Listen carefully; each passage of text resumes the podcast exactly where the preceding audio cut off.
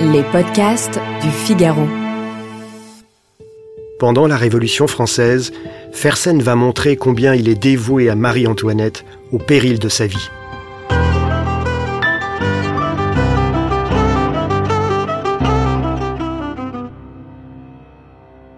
Le 14 juillet 89 provoque une première émigration.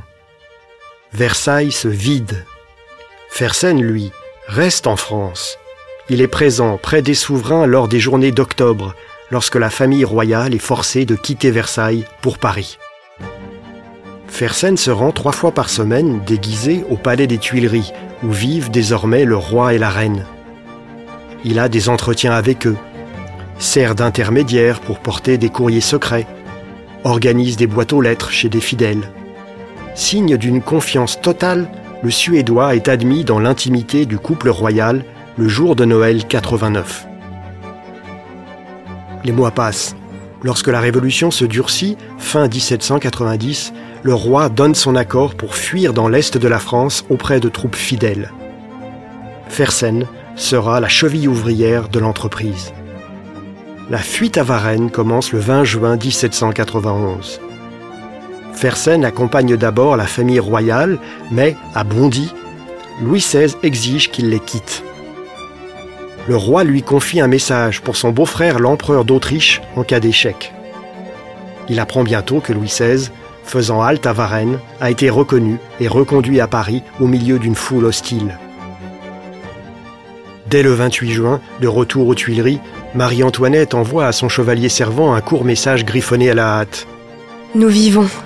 Et le lendemain, comme si la retenue n'était plus de mise après avoir frôlé la mort, elle lui écrit J'existe, mon bien-aimé, et c'est pour vous adorer. Que j'ai été inquiète de vous, et que je vous plains de tout ce que vous souffrez de n'avoir point de nos nouvelles. Le ciel permettra que celle-ci vous arrive. Ne m'écrivez pas, ce serait nous compromettre. Et surtout, ne revenez pas ici, sous aucun prétexte. On sait que c'est vous qui nous avez fait sortir d'ici. Tout serait perdu si vous paraissiez. Nous sommes gardés à vue, jour et nuit.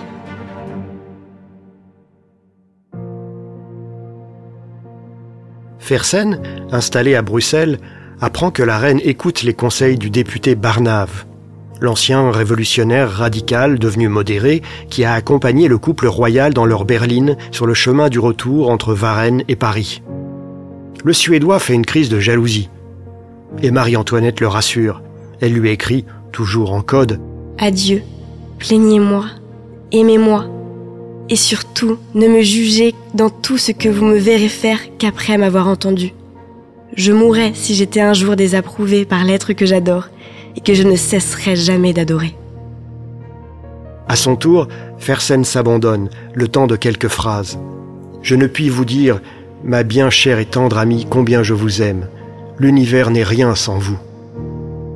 Le 13 janvier 92, rentré clandestinement dans la capitale française, Fersen réussit à entrer au palais des Tuileries. Le Suédois propose à Louis XVI un nouveau plan d'évasion, mais le roi refuse. Fersen prend congé et regagne Bruxelles. Il ne reverra plus les souverains. Bientôt, c'est l'engrenage, la prise des Tuileries et la chute de la monarchie le 10 août 92. Louis XVI est guillotiné le 21 janvier 93 et la reine le 16 octobre. Rentré en Suède, l'ancien chevalier servant de Marie-Antoinette rassemble des témoignages et des reliques sur les derniers jours de la reine. Il colle sur son journal le dernier billet qu'elle lui a écrit, gardé par des personnes de confiance et qui lui est remis un an et demi seulement après sa mort. On y lit Adieu, mon cœur est tout à vous.